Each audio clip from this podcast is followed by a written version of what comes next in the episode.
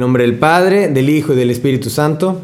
Amén. Pues bienvenidos al episodio número 9. ¿Y qué creen? Les tengo una sorpresa enorme, enorme. Este episodio jamás lo han escuchado, pues porque apenas lo estamos, lo estamos haciendo, es la primera vez que lo hacemos. El punto es que lo que va a pasar en este episodio no ha pasado en ninguno de los anteriores. Antes que nada me presento, mi nombre es Jorge Ochoa, tengo 26 años, ya los cumplí, gracias a Dios a los que me felicitaron, de verdad a los que oraron por mí, muchísimas gracias, lo aprecio demasiado, síganlo haciendo, por favor. Soy maestro de música de kinder y primaria en Estados Unidos, vivo en Corpus Christi, pertenezco al Ministerio de Música GESED y bueno, si quieren saber más de mí, escuchen otros episodios, porque en este episodio ya no es tanto de mí. Porque hoy hay un invitado especial, un invitado súper, súper especial. Y especial porque es el primer invitado que hay en el podcast, eso más que nada. Y segundo porque su testimonio de vida es un testimonio padrísimo y está haciendo lo que casi nadie está haciendo. Entonces, adelante, preséntate. pues bueno, hola a todos, soy Gabriel Echel, soy DJ católico. Eh, yo radico en la ciudad de Guadalajara, Jalisco, y pues bueno, eh, aquí eh, recién conocimos precisamente en un evento donde coincidimos, Jorge y yo, a él le tocó compartir, a un servidor también, y bueno, pues encontramos muchas cosas, muchas cosas padres, así que, este, pues bueno, tuve el, honor de que me invitara a, a, participar en este podcast. Y la verdad es que hemos coincidido en cosas muy padres, cosas que él dice, cosas que yo digo, decimos, wow, ah, partiendo del punto que los dos somos productores. Claro. Entonces ya desde ahí dijimos, vato, tenemos que hacer algo, tenemos que hacer algo, eh, compartir. Y curiosamente, todo este fin de semana yo no había tenido nada para compartir, no me salía nada a la mente, decía, ¿qué hago, qué hago, qué hago, qué hago? Y de repente llega Gabriel y cuando escucho en su concierto una de sus anécdotas digo, tiene que estar aquí, tiene que estar aquí. Y bueno, gracias a Dios así fue. Y entonces empezamos con la anécdota de, de este día. ¿Y qué creen? Pues no va a ser mi anécdota, pero va a ser la anécdota de Gabriel. nada más quiero que la escuchen, nada más quiero que pongan atención. Va, Gabriel. Muy bien. Bueno, pues eso, bueno, como les contaba, yo soy católico, hago conciertos de música electrónica católica y, bueno, dentro de los eventos en los que he participado, pues me he hecho muchos amigos, ¿no? Dios me ha dado la oportunidad de, muchos regalos que son los amigos que he conocido. Entre ellos, un sacerdote. Entonces, ese, ese sacerdote, cuando estábamos recién eh, entablando una muy linda amistad, eh, años y me visitó a Guadalajara. Él es de Hidalgo. Le, mando un saludo al padre Ulises, por cierto. Va a la ciudad de Guadalajara a festejar mi cumpleaños se fue como una semana, entonces estuvimos paseando por algunos lugares, así. Y cuando veníamos de regreso de uno de los lugares que, a los que salimos, bueno, la primera señal que yo no detecté fue que me dije, oye, ¿por dónde venimos? O sea, jamás me pregunta por eso, ¿no? Pero me preguntó, ¿por dónde venimos? Ya, yo le dije ignorantemente dónde, íbamos, ¿no? Entonces cuando llegamos, eh, ahí eh, cerca de su casa, mi casa, su casa, eh, pues está donde trabajan mis papás, ¿no? Y en algún tiempo ya trabajé ahí, por eso tenemos una bonita amistad con ellos. Y hay una tradición en, esa, en ese lugar, en ese trabajo, donde al cumpleañero, además del pastel, pues le suelen hacer algo más, ¿no? Algo sencillito. Pero bueno, entonces llegamos y solamente estaban, curiosamente, solamente estaban las mujeres, los hombres no estaban. Entonces, primera cosa que dije, ok, esto no es normal, pero bueno, entonces, pues me dijeron, ah, pues abre tu regalo. Además del pastel había un regalo, lo cual también era la segunda cosa que no era normal. Eh, y dije, bueno, no, pero primero el pastel, no, el regalo, no, pero el pastel, no, regalo. El regalo. Muy insistentes con lo del regalo, entonces pues abro el regalo y era eh, dentro de la caja era la primera pista de un rally dentro de la casa donde trabajamos. Entonces se puso interesante el asunto. Estuvo padre porque, o sea, cada pista tenía como algo, ¿no? O sea, algo como un chiste local dentro de, del trabajo. Estuvo padre, le metieron creatividad. Entonces voy a la siguiente pista, era otra caja de regalo con otra pista, había un regalito ahí, ¿no? También que unas papas me pusieron uno y así, cosas que saben que me gustan, ¿no? Entonces, pues eran como unas cinco pistas más o menos. Y cuando vamos llegando a, una de las últimas, yo no sabía que era la última, era una caja enorme. Entonces, una caja de regalo enorme. Entonces dije, aquí va a haber alguien. O sea, alguien está encerrado. ¿no? dije, como o sea, sé que no están los hombres, entonces alguno de los hombres va a estar aquí encerrado, ¿no? Pensé, mi hermano, que trabaja, también trabaja ahí, ¿no? Entonces lo hablé así como con mucho cuidado, así por, para que no me asustara de pronto. Cuando en lo que estoy abriéndolo, era el lugar donde estaba el regalo, era como un pasillo donde a un lado estaba un edificio alto, entonces con unos 3, 4 pisos. Entonces, en lo que estoy abriendo el regalo, tres personas de los hombres que faltaban, ¡zas! con unos baldes de agua desde arriba. Era donde terminé todo empapado, con muchísimo frío, el agua estaba helada. Y apenas estaba como recuperándome, agarrando el rollo de lo que estaba pasando, cuando mi hermano llega de atrás con un plato lleno de chantilly, ¡zas! en toda la cara. Y bueno, pues fue, fue la locura. Yo traté de alcanzar a mi hermana para regresarle el chantilly que quedó. No, pues no la alcancé. Y bueno, pues me fui al baño para pues limpiarme porque, o sea, tenía chantilly en la nariz, en los, los, oídos, los oídos, o sea, todo empapado. Y pues me fui a limpiar al baño. Y cuando vengo saliendo del baño, llega otro compañero con otro plato de chantilly y ¡zas! En la Y bueno, pues ya, cuando ya acabó todo eso, bueno, pues ahora sí vamos al pastel, ¿no? Y entonces nos vamos al lugar del pastelito, mi hermano comienza a servir la leche y me dice, ah, pues Gabriel, yo sirvo la leche, tú sirves el refresco, ¿no? Cuando creía que todo había acabado ahí, eh, empezó a, a, agarrar el refresco, tomó la botella, destapo la, la, botella y resulta que en la tapa le habían puesto un mento. Entonces, en cuanto lo destapo, hace erupción toda la coca. Para los que no saben, cuando mezclas mentos, que son unas pastillitas, este, unos dulces. Cuando las mezclas los mentos con las cocas, tiene una reacción química que hace que explote. explote. Entonces esa fue la broma que le hicieron. y bueno, pues allá este, terminó todo, ¿no? Pero después eh, pues empezaron así ya a comentar mientras estábamos comiendo el pastel, empezaron a comentar que el que planeó todo fue el padre. ¡Hala! Entonces fue, algo, algo, algo pues eh, chido, algo, algo padre que, que yo no me di cuenta que, que planearon porque fue en mi nariz, o sea, era de que estaba platicando con mis papás, con mis hermanos, y, ah, que entonces vamos a hacer esto. Llegaba yo, ah, no, sí, pues los vecinos y no sé qué tanto. Y me retiraba, ah, entonces le vamos a hacer un Los Y pues sí, fue, todo fue en mis narices. Pero fue algo muy padre porque, o sea, nunca habían hecho algo así, pues. O sea, lo más a lo que llegábamos era de que, pues, un balde de agua y, se acabó, ¿no? O, nos aventaban en una alberca. O la mordida del pastel. Ándale, pues algo así. Pero ahí se tomaron el tiempo de preparar todo un real, imprimieron las pistas con, con la computadora, o sea, los regalos, las cajas, quién sabe dónde la habrán sacado, o sea fue una experiencia muy padre. Y es que aparte de, por ejemplo, que el padre, que dices que es tu mejor amigo, pues aparte de ser padre, muchas veces uno piensa que, ah, sí, ya, hombre nomás, serio, serio, ¿no? Y lo chido es que aunque tengas amigos que sean así, por ejemplo, muy religiosos o muy espirituales como el padre, pues también sean el tiempo de mostrarte su amor a través de bromas, ¿no? Y pues de eso vamos a hablar hoy. ¿Ya vieron la película de bromas? Ah, no es cierto. no, hoy vamos a hablar de cómo verdaderamente ser un amigo que impulse a los demás. O sea, no solamente un amigo de borracheras o un amigo nada más así, este, con el que te cuentas chismes. Eh, probablemente un amigo de los que a lo mejor no sé si es amigo no, pero por ejemplo en, la escuela pues tienes compañeros, ¿no? Entonces, más bien hoy vamos a hablar sobre cómo tú puedes ser un verdadero amigo, no como esperes que los demás sean contigo, sino como tú puedes empezar a ser un buen amigo. Y lo vamos a dividir en cinco puntos. Cinco porque nada más queremos que sean cinco y ya. No tenemos un símbolo especial, pero son cinco. Porque voltamos a ver la mano y eran cinco dedos. Entonces, primero que nada, el modelo de amigo es Chabelo. No, no es cierto. El modelo de amigo es Jesús.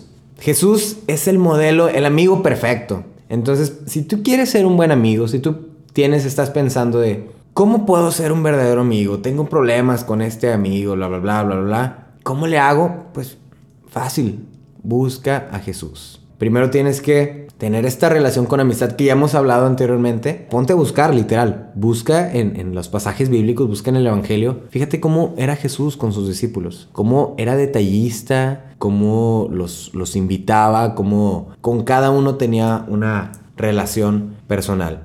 El primer punto es que un amigo sabe escuchar. Y es, es, importante que sepas escuchar y que no seas nada más un amigo demandante que quiere solo para ti. No, sí, sí, sí, sí, sí, sí, sí, sí, yo quiero, yo quiero. Oye, y es que nunca me escuches, sino que tú también sepas escuchar a tu amigo. Y no solamente escucharlo cuando tiene broncas, cuando tiene está llorando, lo que sea, sino también escuchar sus logros, escuchar sus planes, escuchar lo que le pasó en el día a día, ¿no? Y que estés activo en la escucha, porque ahí es cuando puedes conocer a tu amigo. O sea, en los detalles más finos, por ejemplo, que, que Gabriel decía que no se, o sea, le, le dijo el padre, eh, ¿por dónde vamos? Ah, dijo, eso me, me saca de onda, ¿no? este, pues porque él lo conoce, ¿no? Conoce a su amigo, ¿no? Conoce, Claro. que son preguntas que, por ejemplo, normalmente no te hace el padre, ¿no? Sí, claro, porque o sea, ya habían habido muchas ocasiones en las que habíamos pasado por ahí, ya conocía el lugar, entonces en ese conocer es que yo noté algo raro.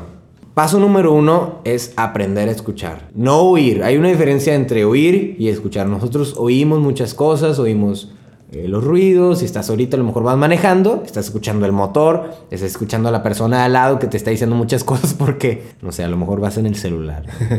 Eh, puedes oír muchas cosas, oír muchas cosas. Sin embargo, escuchar requiere atención. Escuchar requiere tu mirada, especialmente que mires a los ojos. Eso a lo mejor ya es un poco más aparte, pero yo creo que yo firmemente, en mi, en mi experiencia, cuando yo escucho a alguien me gusta mirarlo a los ojos, porque creo que aparte de lo que dice, a través de los ojos puede ex- expresar muchas cosas, ¿no? A través de sus gestos, uno a lo mejor te puede estar diciendo, no, estoy bien. Y tú escuchaste, ah, sí, está bien.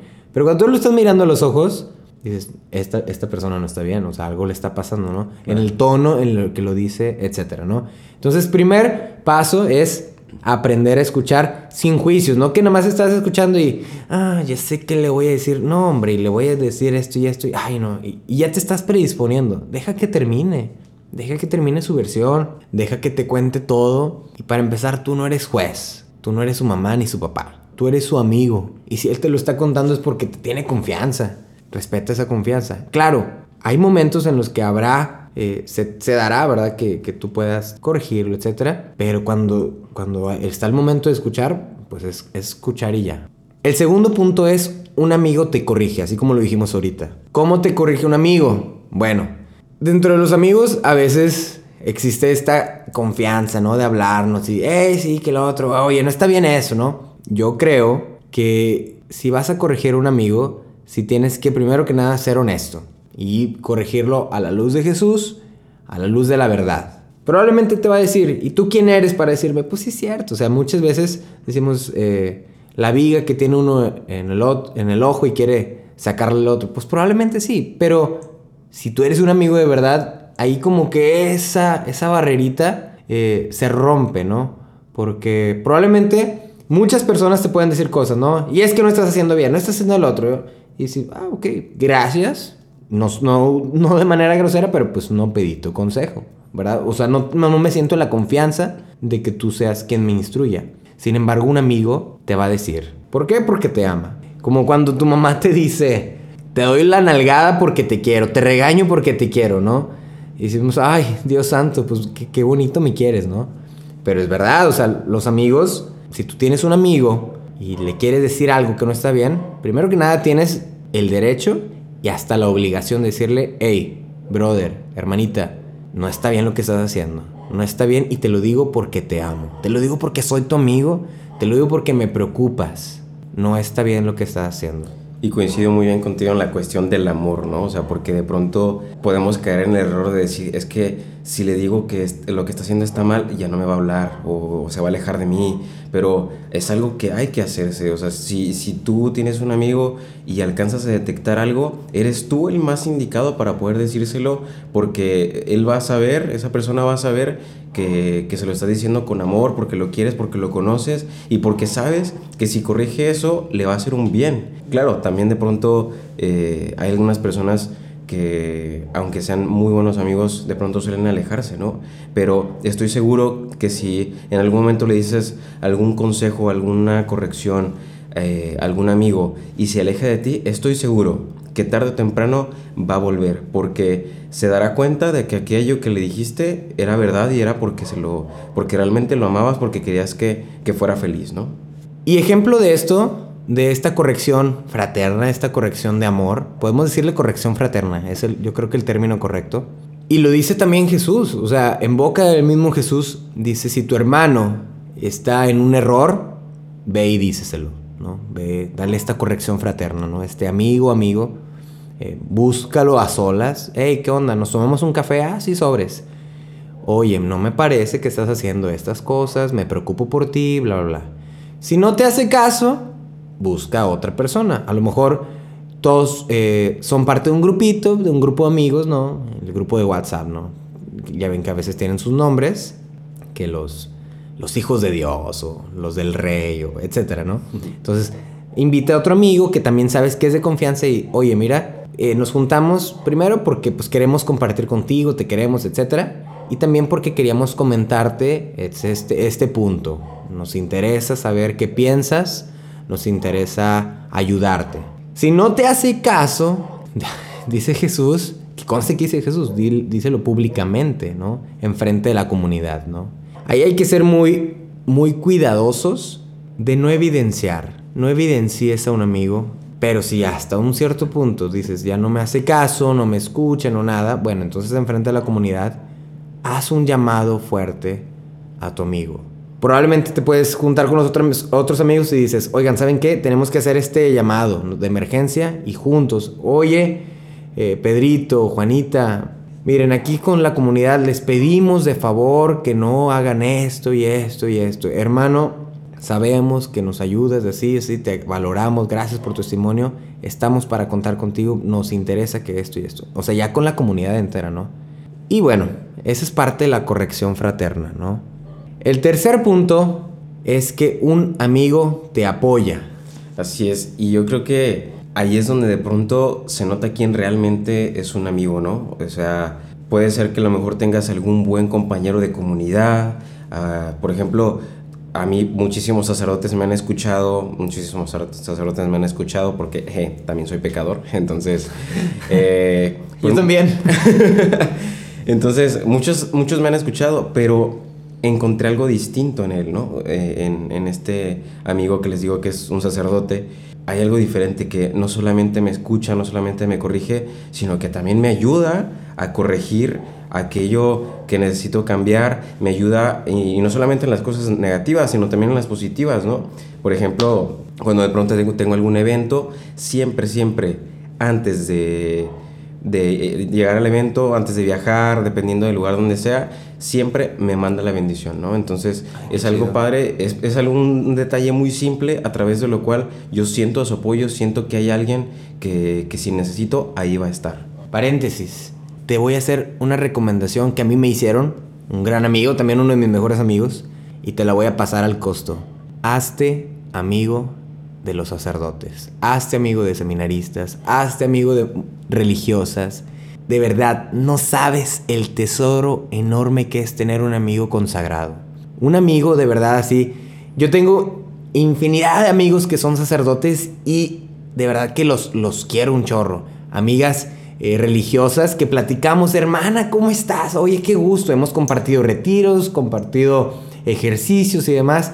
¿Y cómo vas con tu misión? Súper bien. ¿Y tú cómo vas con la tuya? Ay, pues aquí andamos. Ay, rezo por ti. Ay, yo por ti. Ay, qué padre. O sea, de verdad, aparte que rezan por ti todo el tiempo, este, de verdad es, es un gran tesoro tener un amigo consagrado. Cierto, y, y, bueno, también otro paréntesis, ¿no? Paréntesis de tu paréntesis.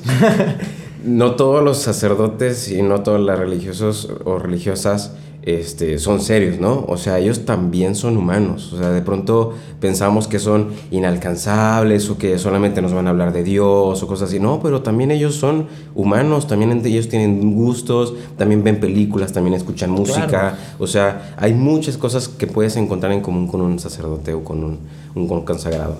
Y así también, como tenemos amigos consagrados, digo, no estás exento a tener amigos que pues probablemente no profesan lo mismo que tú ¿Puedes tenerlos? Claro que puedes tenerlos. ¿Qué puedes hacer? Bueno, pues tienes entonces que ser este amigo a través de tu amistad, escucharlo, corregirlo, apoyarlo y de verdad que poco a poco esos amigos, algunos puedes mantener una, una relación de amistad sincera y de respeto y es, es, es algo padrísimo, ¿no? Otros de verdad que a veces ahí como que van creyendo, van entrando y yo he tenido amigos que decían, no, yo soy ateo, yo soy lo que no sé qué y ahorita son personas súper entregadas y que me han enseñado a mí, yo les enseño y compartimos padrísimo. Claro, y creo que un ejemplo de, de eso es un muy buen amigo. Eh, desde la prepa, eh, pues éramos mejores amigos, somos muy, muy, muy, muy buenos amigos. ahora que me dedico a esto de ser DJ católico, de pronto me acompaña a algunos eventos, ¿no? Y muestra de, de lo buen amigo que es para mí y, y la confianza que tengo en, en que me apoya eh, es que en alguna ocasión tuve un evento en Aguascalientes, si no escucha, escucha alguien de Aguascalientes y fue ese evento diocesano, seguramente se va a acordar, eh, fue una marcha, una marcha durante la romería y íbamos eh, en una camioneta eh, jalando una traila donde estaba, estábamos, ¿no? Entonces... Esas trailas, las trailas. Fue toda una aventura porque pues se iba moviendo y después nos empezó a llover, o sea, fue un caos, un caos total. Y bueno, pues ya los chavos así como con la lluvia, pues ya andaban como un poquito apagadones, ya como con frío, ¿no? Con ganas de llegar, de... Bueno, entonces ya cuando pasó un poquito y, estaba así como el, sentimiento, dije, ah, necesitamos hacer algo, necesitamos hacer algo para levantar los ánimos. Entonces, como no me alcanzaba a ver bien desde la traila, porque pues, estaba más o menos al nivel de los chavos, y yo estoy chaparrito, no, no sé que mido 1,59, entonces... entonces dije, ya sé, me voy a subir a la camioneta. Edwin, ¿me ayudas? Se llama Edwin, mi amigo, ¿no? Entonces me ayudó a subirme al toldo de la camioneta y ya desde ya alcanzaba a verlos al principio me dio, un poquito de miedo porque cualquier movimiento y yo sentía que me caía. Pero en esas, en, esas, en esas partes donde sentí como que me caía, también sentí la firmeza con la que me estaba tomando mi amigo. Entonces dije, ok, no me voy a caer y empecé a bailar, empecé a mover las manos, a hacer escándalo, a cantar y todo y nunca me caí porque yo tenía la confianza de que ahí estaba mi amigo para sostenerme. ¡Wow! ¿Sabes qué? Curiosamente, esto que dices me recuerda a la primera lectura, creo que fue de hace dos o tres domingos, de cuando Moisés levantaba los brazos para, para, orar. Y cuando dice que, dice la lectura que cuando levantaba los brazos, el pueblo ganaba, ¿no? ¡Ay, sí! Súper, porque Moisés se iba a orar y levantaba los brazos y súper, con ganas, ganaba todo el pueblo. Pero luego, pues Moisés se cansaba, obviamente. Él no iba al gym, no iba al gym como tú. Entonces, los brazos le, le cansaban. Y dice que cuando bajaba los brazos, pues no sé si los guerreros o, el, pueblo perdía, perdía la, batalla. Entonces, astutamente, eh, su Aarón, su hermano y un amigo, ¿qué hicieron? Cuando, como vieron que esto sucedía, van con él y le levantaban los brazos. O sea, uno se ponía a cada lado y cuando Moisés empezaba a cansar, ahí estaban sus amigos para tener los brazos levantados. Para que el pueblo ganara, obviamente, ¿no? Para que ganara la batalla. Pero qué curioso que sabes la importancia de una persona, su, trabajo, su esfuerzo y pues probablemente también se cansa, ¿no? O sea, también tiene caídas. A lo mejor puede ser tu amigo que dices, este amigo yo lo admiro demasiado. Oye, pero tu amigo también se puede caer, también puede tener errores. Y qué bueno es para esos, esas personas saber que tú estás ahí para tenerle así como Aarón a Moisés los brazos levantados, para que la misión prospere, para que el proyecto que tienes siga adelante, para cualquier cosa, ¿no? Lo que esté pasando en ese momento, pero para que gane, para que triunfe, así como, como el pueblo, ¿no? Y dentro de este levantar los brazos, pues creo que también nos conecta con el punto número cuatro, que es que un amigo da la vida por ti. Dar la vida, obviamente se entiende como morir por alguien más, ¿no? Dice Jesús, yo doy la vida por mis amigos.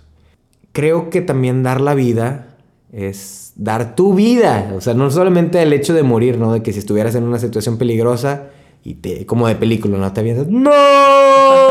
¡Ah! tú sobrevive, yo lo hice por ti. Porque déjame aquí, vete. Déjame aquí, huye, salva a los demás. No, o sea, también se trata de que tú des tu propia vida, te entregues completamente a tu amigo. Así como hablábamos en el episodio pasado del compromiso y de la entrega total, de la radicalidad, bueno, aquí entra, aquí entra esta radicalidad, este compromiso de que tú das la vida por tus amigos y al dar la vida das tu tiempo, das tu persona, das tu talento, que sepas hacer sacrificios, ¿verdad? Que no haces con todos los demás. Hay ciertas cosas que tú dices, esto lo vale, esto vale sacrificarlo porque lo hago por mi amigo. No lo haría por nadie más, lo hago por ti, porque tú eres mi amigo. Eso me recuerda algo que, me impactó mucho y, hasta ahora siento como hasta un cierto cargo de conciencia porque hizo eso mi amigo con él, con, conmigo. Eh, había, lo había visitado a su parroquia, a donde él es vicario. pues a mí me cuesta mucho trabajo levantarme, ¿no? Dato curioso, ¿no? Y entonces me levanté un poquito tarde, pero como él sabe cuánto me gusta ir a misa, eh, cuánto me gusta comulgar a Jesús, íbamos camino ya tarde con la señora con la que me hospedé y él, como iba a presidir la misa, lo que hizo fue que se esperó hasta que llegara.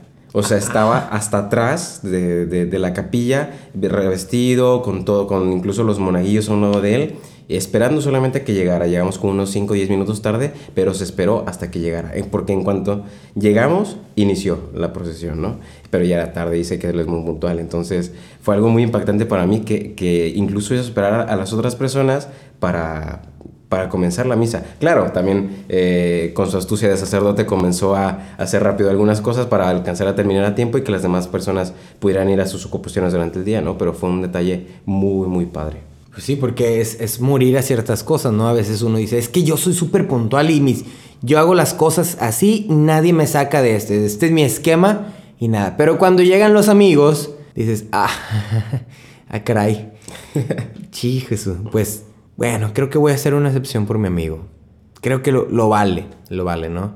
Y entonces creo que estamos llamados, ¿no? Así como decíamos que estamos llamados a ser amigos de Jesús, bueno, estamos también llamados a ser Jesús para nuestros amigos, ¿no? A sacrificarnos, a dar la vida por ellos, como en la película de Toy Story. ¿Se acuerdan que yo les dije que soy súper fanático de, de las películas Disney? Pues, no sé si se acuerdan de Woody es, este personaje, el, más principal, el vaquero, la fidelidad con la que se preocupa por los demás. Yo no sé si vieron la película ya de Toy Story 4. Ojalá que ya la, hayan visto, ¿verdad? Y si no, pues les voy a contar súper fácil, ¿no? Si no quieres este, escuchar o que te spoile, nada más así como que haz un bla, bla, bla, bla, bla, bla, y ya, no pasa nada. Pero Resulta que en la película de Toy Story 4 viene un nuevo personaje que se llama Forky. Este personaje Forky literal era un tenedor que la niña, a la que era la nueva dueña de, Woody, pues le puso ojitos, una boca y unas patitas y ya, unos brazos. Y pues cobró vida, ¿no? Entonces ahora es Forky. Pero este Forky tenía una autoestima súper baja. Y entonces, ¿qué hace Woody? Uno, se preocupa primero por la niña y va y está ahí, ¿no? Con ella, ¿no? Este, y como ella, la niña, estaba preocupadísima, o su, juguete favorito en ese momento era Forky, pues Woody dice, tengo, tengo la, responsabilidad de que mi niña esté, esté contenta, ¿no? Esté feliz. Y este Forky, ¿qué creen? Pues no quería ser juguete, era, él decía, yo soy basura, soy basura. Y entonces se quería escapar, se quería ir a todos los basureros, y Woody ahí va, fielmente y lo perseguía y se bajaba, arriesgaba infinidad de cosas porque decía, es que este juguete es de ella y, ella lo necesita. Ojo, Woody siempre ha sido el personaje principal, al que más ama, ¿no? Y cuando llegó, llegó Buzz en la primera película, él tuvo que aprender a saber que había más personas, este, había más juguetes, perdón, que ocupaban la, atención de Andy, ¿no? Este, así también, ojo, hago paréntesis aquí, tú no eres el único amigo de tu amigo, tu amigo también tiene más amigos. Y entonces tienes que respetarlos y tienes que también a, reconocer que están en la misma misión que tú tienes, ¿no? De ser amigo para tu amigo. Ya sonó como trabalengas otra vez, pero bueno, ese era el punto. Entonces Woody eh, se preocupaba por esto y decía, bueno, pues él es el, amigo de ahora, de... No me acuerdo cómo se llamaba la niña, pero era, era el juguete favorito en ese momento, entonces él dijo, yo muero a mí mismo y voy a dar la vida por él.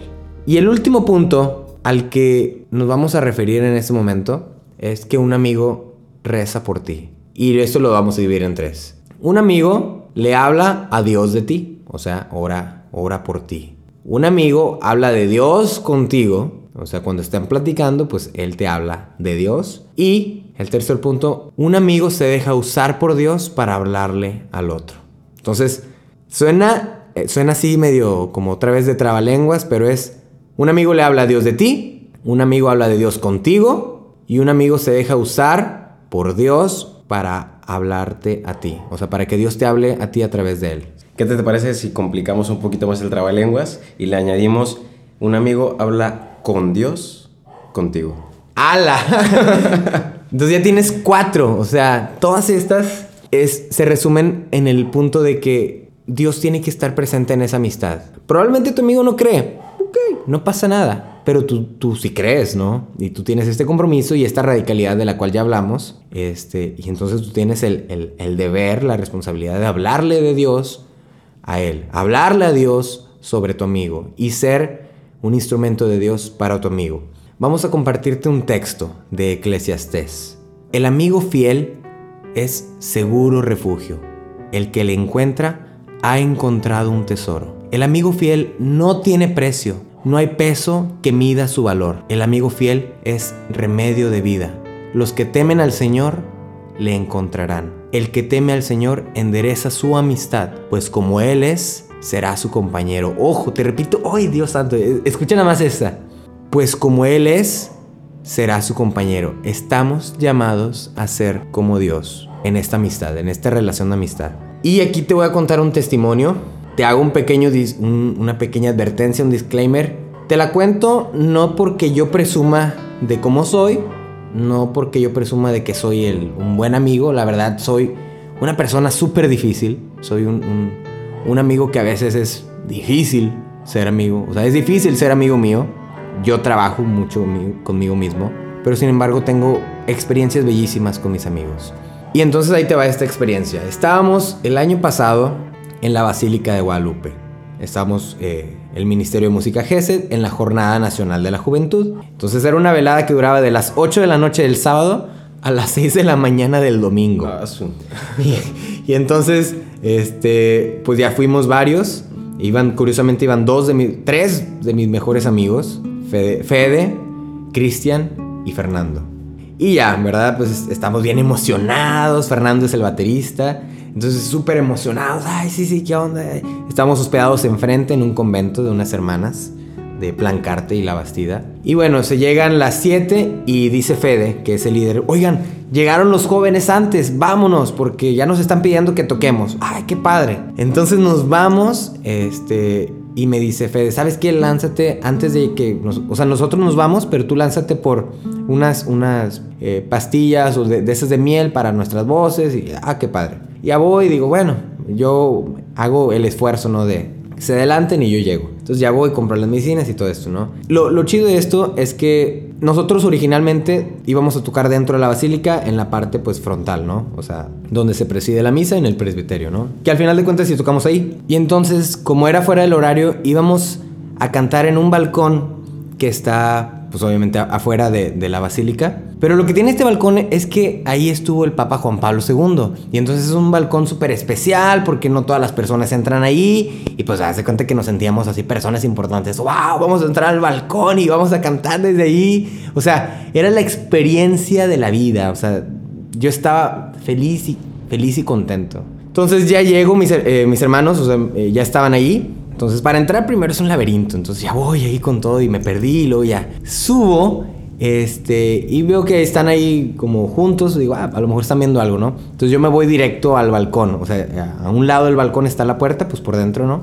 Y ellos estaban a un lado de la puerta, pero no vi qué estaban haciendo. Entonces yo entro, este, más bien yo salgo al balcón y logro ver toda la gente, logro ver a Fede que está tocando la guitarra, pero no veo a Fernando, que es el baterista. Y entonces cuando volteé otra vez a mi, el grupo de mis amigos, pues ¿qué creen? Que Fernando se había lastimado el pie. En las escaleras se había tropezado, pues se había esguinzado o, se le había, pasado algo, ¿no? Entonces yo cuento que, haz cuenta como Moisés, nada más vi la tierra prometida y dije, adiós. No.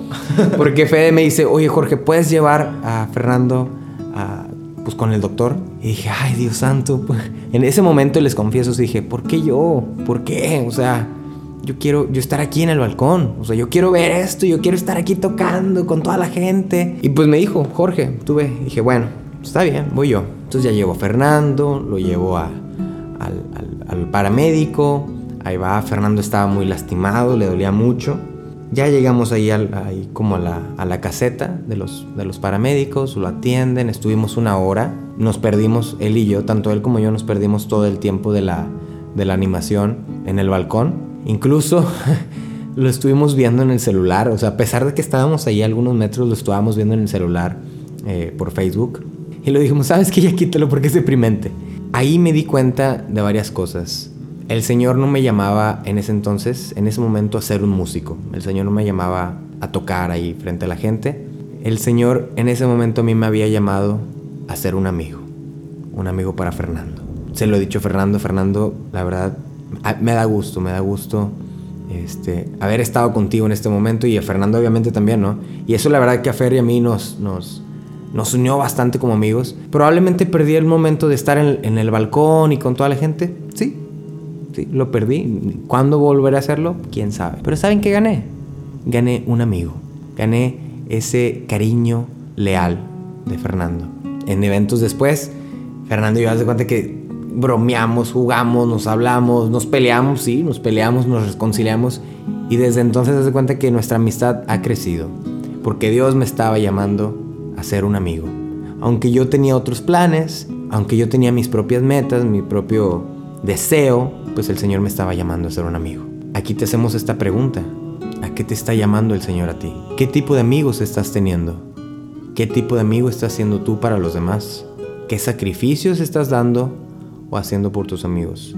Creo que, creo que es, es conveniente que te preguntes estas cosas, ¿no? Y que revalores de quién te estás rodeando. Si te están llevando, al final de cuentas, a lo que hablamos, de que tú puedes ser santo, ¿te están llevando a la santidad o a qué te están llevando? ¿Va a doler que te desprendes de alguno de ellos? Pues sí, sí va a doler. Pero el punto es que un amigo te lleva a Jesús. Un amigo te ayuda a crecer, te escucha, te apoya, reza por ti. Y bueno, pues este ha sido el episodio número 9 sobre la amistad. Ok, y para eso queremos hacerles este reto. El reto consiste en que en este momento abras WhatsApp abre WhatsApp o cualquier aplicación con la cual te comunicas con tus amigos y háblale a tres.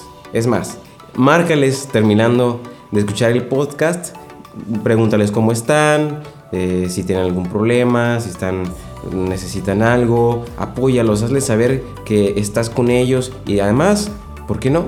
Que estás orando también por ellos. Probablemente se van a sacar de onda, te van a decir, ¿qué, qué mosca te picó? ¿Que ¿Ocupas algo?